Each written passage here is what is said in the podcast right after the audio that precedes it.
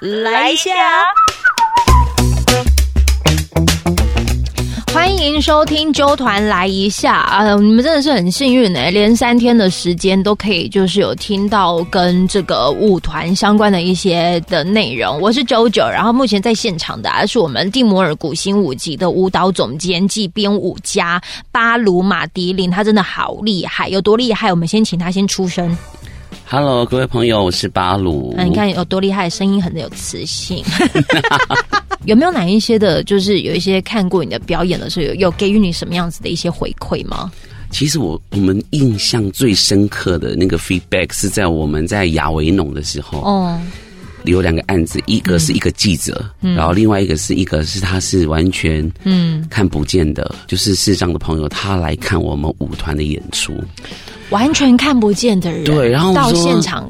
对，我们就说感受你们的演出。我说你怎么会选择来看我们的演出？嗯，然后他也是说，他听很多朋友讲说这个表演一定要来看。嗯，所以他来看的时候，我们也真的很冒昧的问说：“那你你要怎么观赏我们的节目？”他就说：“没关系嘛，声音可以出来。”对，他就说：“我感受到你们的呼吸，嗯然后地板给我的震动，然后你们的音乐，我觉得整个带给我是我可以看见的。”他用他的感受在看演出，嗯，然后我觉得这个真的很打动我们呢，嗯，然后我们跟吴哲讲，我们都含泪，然后就很热泪，觉得很感动，然后很感谢他，嗯，愿意来看我们的演出，然后我们也很感动，我们有感动到他，嗯，然后另外一个就是一个法国的记者，嗯，他连续来看我们的演出三到四次，哇，然后我们就一直说，为什么是我们讲的不好吗？为什么他一直来看？对，然后我们就问我们的行政说：“快点用法文翻译，是哪一个方面我们需要再补充的？”嗯，然后他就问他，然后就说：“你们知道为什么我一直来看吗？”他说：“因为我到现在都还是无法想象，这个世界那么大，你们的台湾在地图上看不见，但是竟然有一个新的当代我的身体发生在这个在地图上几乎。”很难找的国家，而且是在这个国家的南台湾的山上。他说他到现在都无法想象，所以他一直来看看我们的演出三到四次。哇！所以我说这是两次的。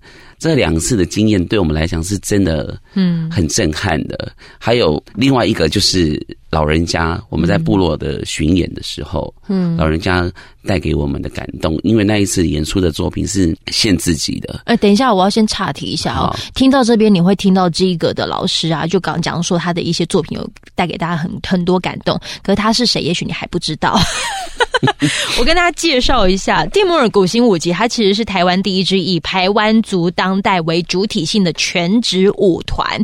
然后这位老师呢，巴鲁老师，呃，为什么会今天想要来邀他在纠团来？练功一下这个主题，跟大家可以分享一下关于当舞者的这个生命历程。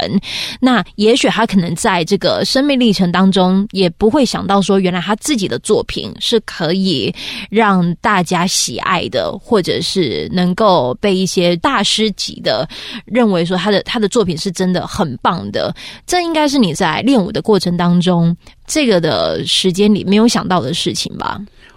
我从来没有想过的原因，是因为我从来没有想过当编舞者，因为我以前真的就是热爱演出的人。你看，我以前在念书，在念北艺大舞蹈系的时候，嗯，明明是开冷气，我就硬要去开那个门，我就说这样子。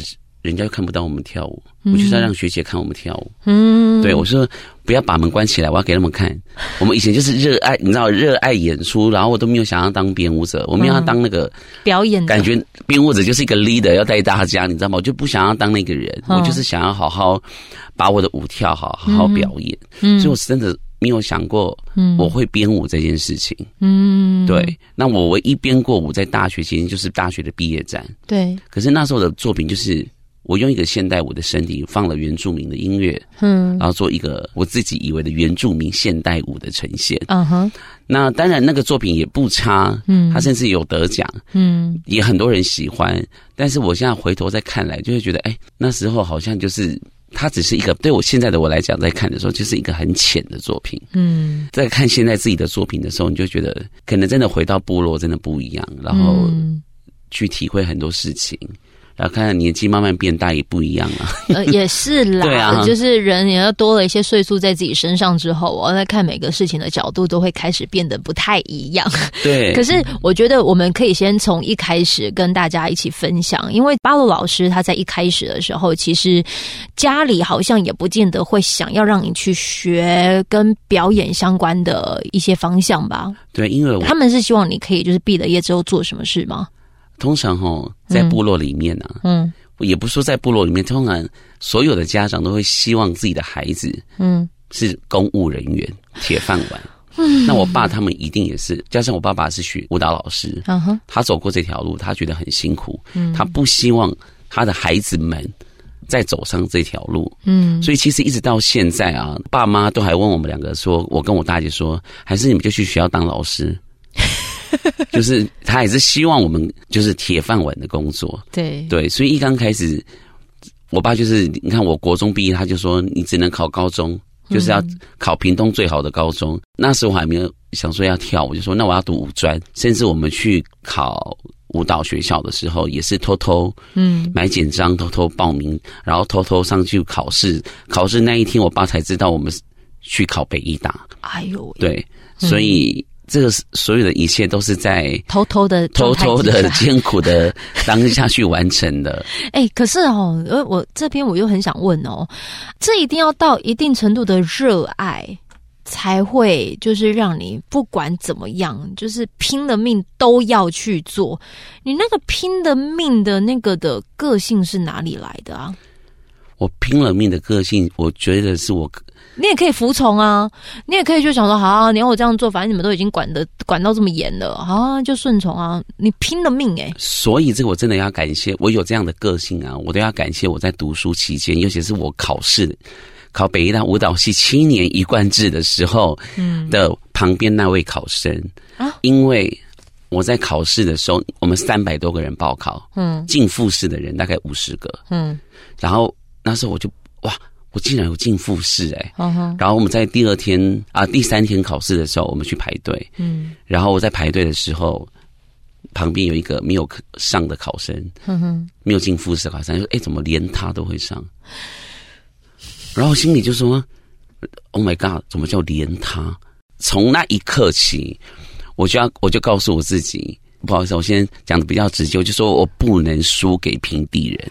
哇哦，对，所以那时候进去北医大，说你知道北医大就是所有跳最好的人都在那里。对，进去的时候，我也发现有一个学长好像很不鸟我，所以我又激起我的那个战斗力，我就说我我就是要下一次学期要比你好。所以那时候寒暑假、啊，我几乎是都在练功的，因为我觉得我如果不练功一两天，别人就会超越我一大截。哎、我我这边可以跟大家分享哦，有些人他可以因为可能好像看你没有，于是就觉得好吧，我真的没有。又或者是说啊，连你也会哦，然后你也可以就顺着他顺着他的话，就会说对我不行。你完全没有这样子的特质，反而你是利用了这个特质，然后激发你想要就是甘于练功。这应该不是现在的一些一些年轻人他们可能会看到的这一点吧？还是说，其实你现在接触的年轻人，他们也是愿意就是把这一些好像看似是低损低你的话，把它转化成可以再继续让你往前拼的这样子一个特质？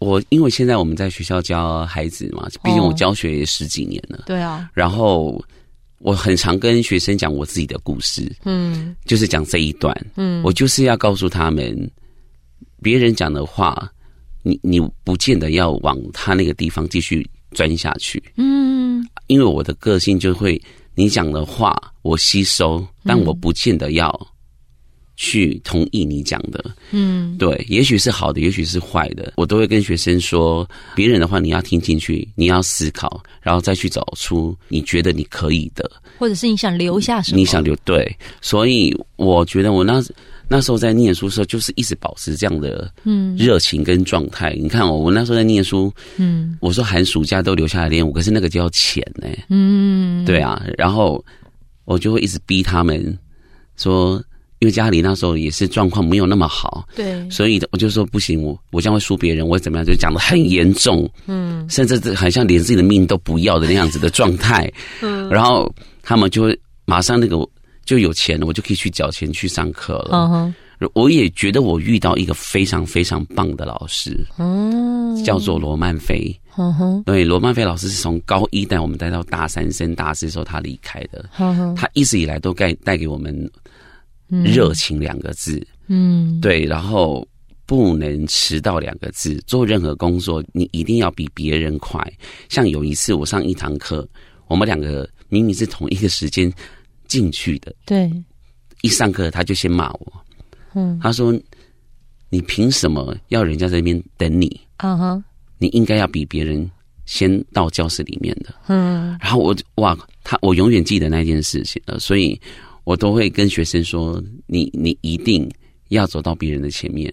当别人在冲的时候，你要比他冲的更快，不然你一定会死得很惨。”哇，你这样对你的学生讲，然后你觉得就是有有有这样的经验状态啊？对你来说，带这些学员们，你会觉得是一件不容易的事吗？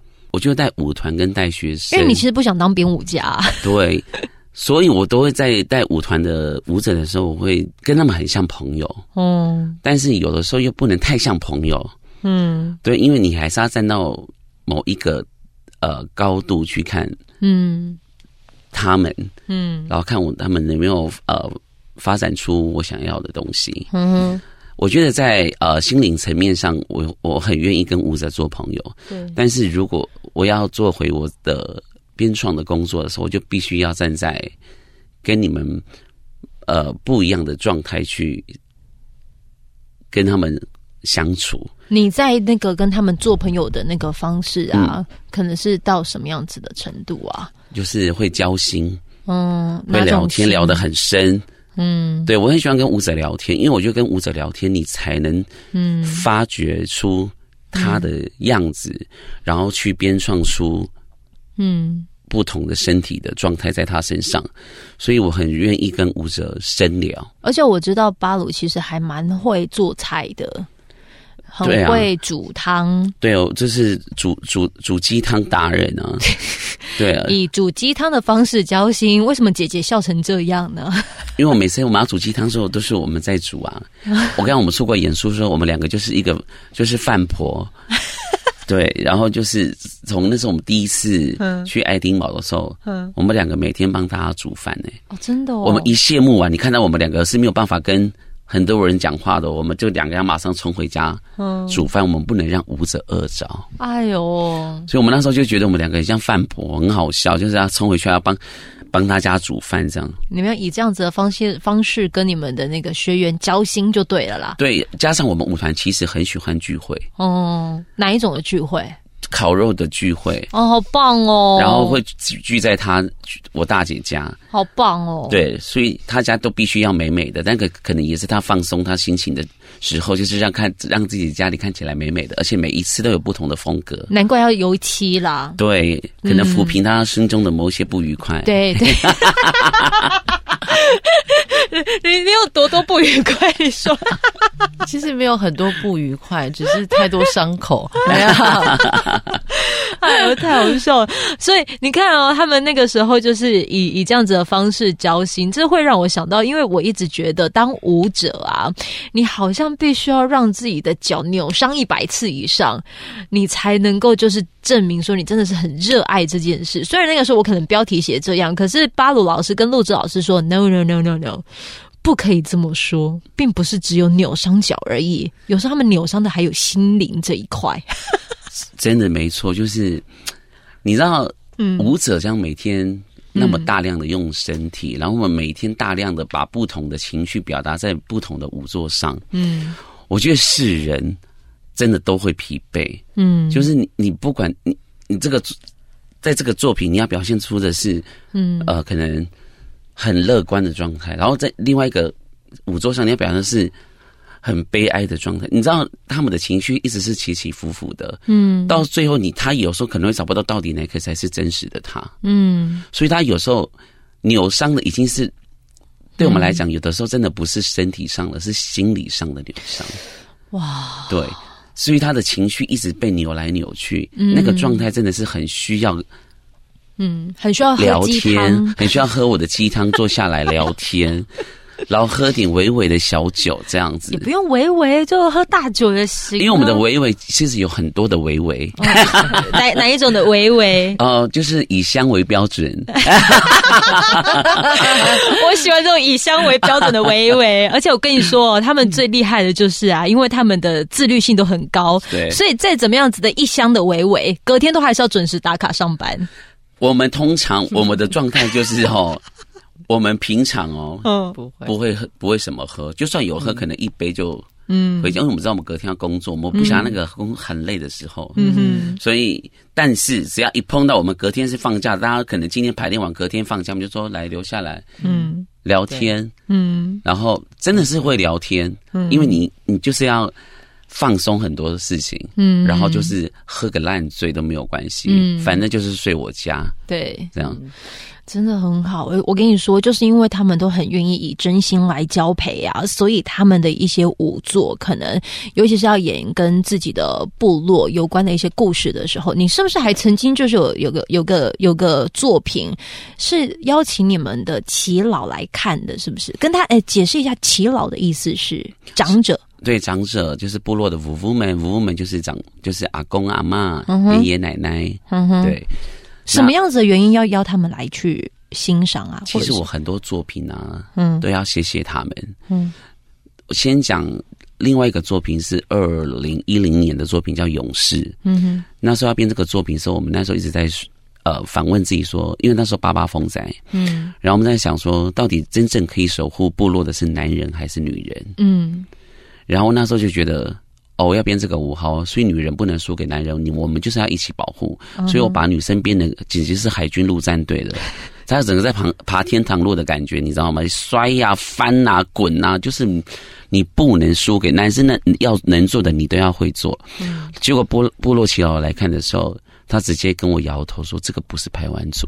哦”哇，你知道我心里就是那时候我还是人生最充满自信的时候，你知道不能被打击的时候。嗯哼就他那时候一讲这句话的时候，我心想说：“天哪，嗯我到底是犯了什么错？”嗯然后后来他就说：“你就是你再去思考我们的女台湾组的女生是怎么样子的。”嗯然后我后来回家思考之后，就说：“对后为什么我不能以柔克刚呢？”哦，然后我就开始大量的用女生的声音，然后用他们一些比较柔的动作加声音去表达他们的力量，女性的力量。后来在第二次请老人家来看的时候，部落的耆老他才觉得哇，有了你有听进去我讲的话，这个才是排湾族的女生，很内敛的，可是内敛的力量啊，力量很大。嗯，非常大。那陆之老师就是一个很大的力量，对啊，他连不讲话，现在都力量感觉都很大。对气息就是气场十足这样。对，还好他现在有点微感冒的。啊，我觉得还有另外一个作品，就是、嗯呃，就是它是一部限制级的作品。嗯那这个作品其实那时候我我在编创的时候，就是在思考，有一些有一些物件，不见得是每个人都有呃资格佩戴的。嗯可是它为什么现在在部落是变得好像只是展现你美丽的时候，嗯它已经好像失去了它的意义了。嗯那所以那时候在编这个舞的时候，我大就是用了很限自己的动作，然后去编创这个舞。所以这个舞其实十八岁以上他才能进剧场观赏，这次是叫什么名字啊？叫做呃嘎瓦卵的凝视。嗯哼，对，就是百合花的凝视，百合花很重要嘛。对对于对于排湾族跟卢凯族来讲是很重要的。对男生男生是勇士勇士，女生是高贵纯洁对的意思。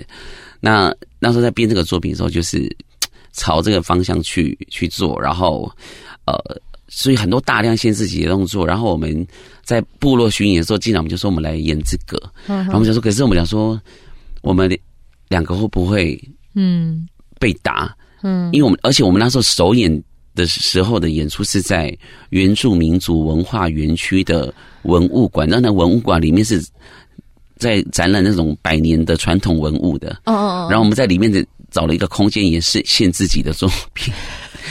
然后同时间，我们还邀请了卢凯族跟台湾族的头目啊，或者是很多族人来看。对，我们看，我们知道我们整个从头到尾有多紧张，我们就很怕，我们羡慕说他们会不会上去给我们直接两个巴掌这样。嗯。结果进来我们看完说他们是握着我们两个人的手，然后一直亲。你知道亲吻就是一个问候，在排湾族，啊哈，然后就还掉眼泪说：“谢谢你们呢，嗯，帮他们讲出来一些心里的话，他们想说可是又不敢说的话。哇哦，然后我变得我们两个很感动，就是嗯。原来我们真正想要传达在这支舞的意那个观有被你们看见，嗯我们想要传达的那个观念有被你们看见，所以我们就很感动。对，所以这一次的经验对我们来讲，真的是到现在你都很难忘记。嗯，对嗯，我可不可以问一下哦？就是陆志老师，如果你可能就是以，因为我现在就是以舞者的角度在看这件事情啊，如果你是以一个老师的角度在看一个学生，或者是在看看一个创作者，这样子的成长啊，呃，我不确定会不会有人因为听到这一节，然后真的会原本他内心就已经有住着一个很想要就是跳舞的灵魂，他也许会因为听到这一节，然后就被被鼓励到。可是你你在看着，比如说这个呃巴鲁老师。他他他在帮自己的那个练功的那个过程当中，他一开始一定也不会想到说他的作品也可以给给齐老看，限制级的这些舞作、就这样子呈现。我觉得他一定要有一定的胆量，才能够去执行这件事情，是吧？是啊，那个肩膀就在我身上啊。啊 对，我的其实我跟你讲，我我我的我的胆量就是他，对哦因为我我们两个很长以前为了作品而吵架，啊，你们吵到什么？因为呃，第一个是我是舞团的艺术总监跟团长，所以有任何的他的作品的产出，我都必须要看过。然后看过之后，因为我要承担，我是承担的那一个人。编舞家其实要承担，当然是他作品他想要说的话，嗯哼。但艺术家呃呃，艺术总监要做的事情是整个你必须，嗯。他不管做什么样的作品，你都必须要撑下来，嗯。你要去承担他的作品，嗯，对。所所以，我们其实在这个过程中，我们其实常在二零一零年开始，我们其实常常吵，就是因为作品的关系，我会大量的问他很多问题。嗯对我会，因我我我我觉得我们两个有一个非常非常嗯呃特别的地方是，第一个，我们两个人同时都是科班毕业的，哇，对，所以基本上，如果你同时间是科班毕业的时候，其实。呃，我们在学校所受的教育，西方的身体训练教育，其实会大同小异。嗯所以基本上，你可能跳哪一个派别的身体，其实你可能一般大众看跨博嗯啊，但我看我看得懂啊。嗯所以在很多时候，我们两个在对话的过程当中，或者我看他的作品的时候，我就说：“哎、我觉得很像谁谁谁，我觉得很像谁谁谁。”嗯对，那我觉得我们两个都会比较很开的再去呃呃呃做一个作品。嗯。因为帮我在做作品的这个同时，其实我们要交代的事情很多，嗯。包含他一开始做这个比较呃限制级作品的时候，其实呃，我记得前一年、嗯。前一年还是前两年，他本来就开始要做一个限制级作品。嗯。我们有为了为了那个限制级作品，我们有吵架，嗯。包含还有我爸，我们三个人。对。可是我其实我能够理解，其实我我是有点是在中间的那个平衡的那个人，嗯因为我知我我可以我了解传统，我自己也在传统呃，你可能因为年纪的关系，所以我可以理解。部落可能想要的是什么，然后同时间我知道巴鲁想要创造的是什么，对。所以基本上，我其实通常我他在做作品的过程当中，我会告诉他，有时候我不希望他做太多的填调，嗯。要不然我怕他跟我一样，就是做太多填调，所以手没有办法放得开，放得开。嗯，所以才当经营者，呃，他才能守住些什么啊？你可以这么说吧？可以，对啊，所以我才会觉得说，我我可以理解，所以我才会跟他说，好，你先做，那你做完之后，我们再找到一个平衡点。嗯对，所以我觉得在我们的呃，从一开始可能会用大声说话，然后到现在，其实我们是用私讯。哎、我真的其实很想问的，就是姐弟共事这件事情，我觉得他好像还多少，毕竟还是会跟一般的那个还是会不一样哎、因为就就等于是好，也许有血缘关系的，在同一个领域工作，嗯。我觉得那个争执它其实是可以被放到两倍以上之会大。会啊，会，会。因为讲到后面就讲说，你以前就在家里的时候就怎么样，这应该也就会就被扯出来吧。哎，可是我觉得我们两个好像不会我。们比较就是一直会针对，嗯我们会一直针对我们的作品对去讨论、去深谈。我们两个其实，在讨论东西不会讲到家庭，哦，这样很好。我跟你讲，这是原则。就是不会想到以前什么样怎样，不会。都是讲、就是在讲很重要的嗯我们想要讲的事情。就像比如说，我们今年要做的那个牡丹社事件《布莱布莱姆你好吗》这个作品，其实我们也是经过了很多的讨论，嗯，对。嗯。然后，比如说，我可能会问他一些问题，他同时间可能回应我一些问题，嗯。但是我们在这样子的一来一往之间，其实我们就可以找到一个我们可能从来没有看过的那个点。对，对，所以我们两个其实说真的哦，我觉得我们两个可能可能很适合当伙伴。嗯所以我我他下班的时候，他不喜欢跟我在一起，因为只要一下班，如果我们两个不小心可能碰在一起去吃火锅好了，比如说我们去不同地方吃火锅，然后不小心哎看到对方，结果我们两个的第一个话都是说，哎，对我跟你讲，就在讲我，们开始讲的工作，工作。我们不会，就是嗯如果我们一谈到工作，我们不会去想说他是我弟弟或者是什么，嗯，对，就是蛮还蛮开的，还蛮。我觉得算是公私分明的。的啦。我不知道我们是不是公私分明啊，但是我觉得我们算是算是好像蛮契合的。嗯，那个契合不是说我们还，我觉得那个契合是可能我们两个只想做好作品，嗯我们想把作品做好，嗯，我们没有想那么多，我们不会去想到什么私人的状况，不会，嗯。我们就是想把作品做好，嗯，因为我们知道作品会说话。对。对，你知道每一次我去主持一些外场啊，或者是在讲讲座的时候，大部分的学生他可能可能会问我，就是呃，他们很想要被被被，就是想要成名就对了，嗯。很很希望能够就是被看见这样。可是我每次都会跟他们讲一个方向，就是你去舞台上的时候，你不需要就是先马上开宗明义的告诉大家我是谁，这样台下也会说你是谁，嗯。对，不会有人知道。嗯你与其要就是马上直接讲说你是谁，你不如就是用你的实力，用你可能现在目前在做的一件事情，让你的作品帮你说话，以至于让他人产生兴趣，好好奇你是谁哦。我觉得你们也在做的这件事情，就是你们就专注把眼前的作品给做好，不急于好像一定要让他人看见我是谁。可是其实你们的作品一直都在帮你们说话，嗯，这可能在用作品说话的过程，它是需要时间来做历练的。嗯。你们很愿意就是在这时间里面做练功，或者是做沟通，嗯，这个的历练，我觉得它也不是一件容易的事情、欸。嗯呃呃，讲的这件事情，其实嗯。是为什么当时蒂摩尔为什么要转型成职业舞团是有原因的，嗯。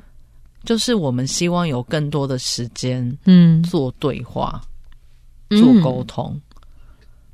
那在我记得有一次我们在二零一六年的时候，台北艺术节的邀请，嗯。然后有邀请那个呃纽西兰的原住民当代舞团嗯，跟我们做蒂摩尔古新舞集做一个共治，共治，这是台湾第一个原住民跟国际的呃原住民当代舞团做的一个合作。嗯。那当然，在这个过程当中，我们看见的是他们在寻觅我是谁。嗯。但是我跟巴鲁在在分享的是，我们知道我们是谁我们只是要告诉你们，我们我们想要，嗯、让你们更看到不一样的我们。嗯所以那时候，当时我们在对话的过程其实很很有趣。他说我们在找我们是谁，我们说我们知道我们已我们是谁。嗯所以我觉得在分享的时候，你就不会害怕说，已经不是再去告诉别人我是谁。我觉得那个部分是真的是需要时间的酝酿。嗯就像刚刚啾啾讲的说，现在其实有非常多的年轻人想要呃很急于的表现，让别人知道你是谁。其实我觉得对我来讲，我也常常跟我的学生分享说，其实我从来没有想要让别人知道我是谁，嗯，甚至可能常常在某一些场域，我也是一个比较少发名片的那一个人。对，因为我对我来讲，我觉得我应该要做的事情是，我应该是努力的做好我现在要把把现在把呃现应该说把现在的事情做好，嗯让别人知道你是谁，嗯那个时候你就知道我是谁了。嗯对，所以一直以来，其实蒂摩尔这十五年来，就是默默的做自己。嗯，那如果以就是最后啊，因为时间的关系，我当然也许还有很多可能会想要问的，这可能就是我们就是近代我们自己私下的时候来的微微 微微聊对聊对。对，微微聊可天。最后，你如果真的如果有人有缘听到这一集，他可能也很想要当舞者，你可以以你的生命经验，你也许可以就是告诉他们，他们现在这一段练功的期间，他们能够做到哪些事呢？不管是多做，比如说看作品啊，还是什么，他们可以觉得怎么练，功？我觉得我以前的练功，把自己弄好的有很多。我觉得舞者不能只有把舞跳好，嗯你一你要多看演出，这这个真的都是以前的老师教我们的，我到现在都会觉得很有用。一看演出，而且是不同的演出，不要因为你是学舞蹈的，你只看舞蹈的演出。嗯戏剧的、音乐的、古典乐的，我们以前都会看，嗯哼哼，然后还有我们都会去看美术馆的展览。对，这个我觉得到现在对我来说都很有用。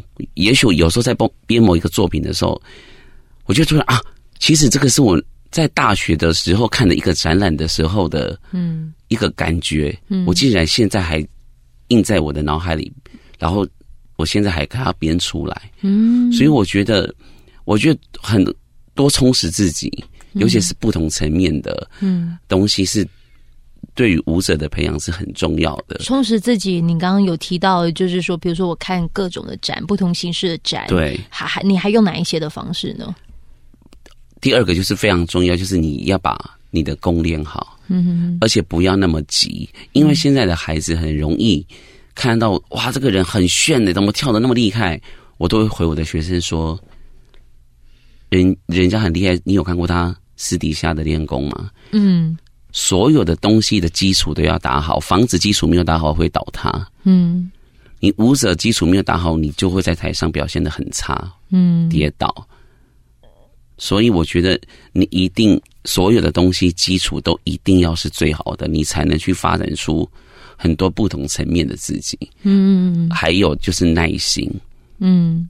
我觉得耐心很重要，跟你要有耐心，然后你要开心。嗯。你的开心是打开你的心，耐心、开心，对。开心不是 happy 的开心，对，是打开你的心。open your mind，对，因为你要接受别人给你的指教，嗯。然后你要接受别人比你好。嗯。你要接受别人比你好这件事情，对于自己是很难的。嗯。但是你一定要接受人家比你好，然后他为什么比你好？嗯。你要看得到他的好在哪里，我要学习；他的不好在哪里，我要学习。嗯。所以我都会跟学生说，我每次上课都是分两一个套动作会分两个组别，我就说人家在跳的时候，你这组就是要看嗯。为什么他跳得好，你就是要学习。嗯所以我觉得舞者的这个心很重要，耐心嗯还有开放的心。嗯都很重要，因为你一我觉得这个东西训练好啊，那个舞者的素素质跟素那个就会不一样，你的养分真的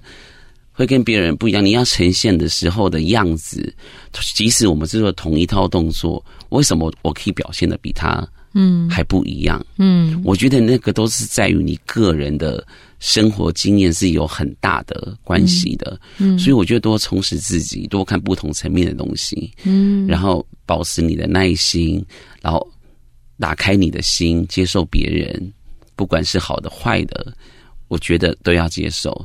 这样子。一个舞者的培养，我觉得才会比较健全。他花了多久的时间？你你自己这样子花了多久的时间？从几岁开始，然后一直到现在？从十十岁十十几岁开始，一直到现在，都还在继续开放你的心，因为你会老，新的东西会出现。对啊，所以我们要去接受现在新的东西，像那么多东西结合科技面的东西。你要去接受那个新的东西，我能不能让它也结合在我自己的作品里面？嗯，所以我就会一一定要打开你的心去接受不同的刺激。嗯，我觉得你才会有所成长。嗯，巴鲁老师呢，他用他自己的自身经验，然后告诉你说他是怎么样子练功的，甚至他可能原本也没有想要当一个编舞者，但是到最后呢，他发现到原来他的作品其实是有魅力跟有那个经得起考验的。对，这就是为什么，因为他肯花时间练功。嗯，这一集我觉得也许对很多可能对于喜欢跳舞的朋友来讲，你不孤单，因为你的辛苦不是只有你一个人辛苦。巴鲁老师也这样子辛苦过来的，就看你自己愿不愿不愿意沉住气了。今天的纠团来一下，非常谢谢我们的巴鲁老师还有录制老师，谢谢你们，谢谢，谢谢，拜拜。这一段的节目就在这边告一个段落，非常感谢你的陪伴聆听，也欢迎你可以订阅我们的节目，这样子当热腾腾的节目上架之后，你就可以收到最新的通知。希望未来的日子里都可以跟你相约在纠团来一下，用这个随选广播节目陪你开启美好的一天吧。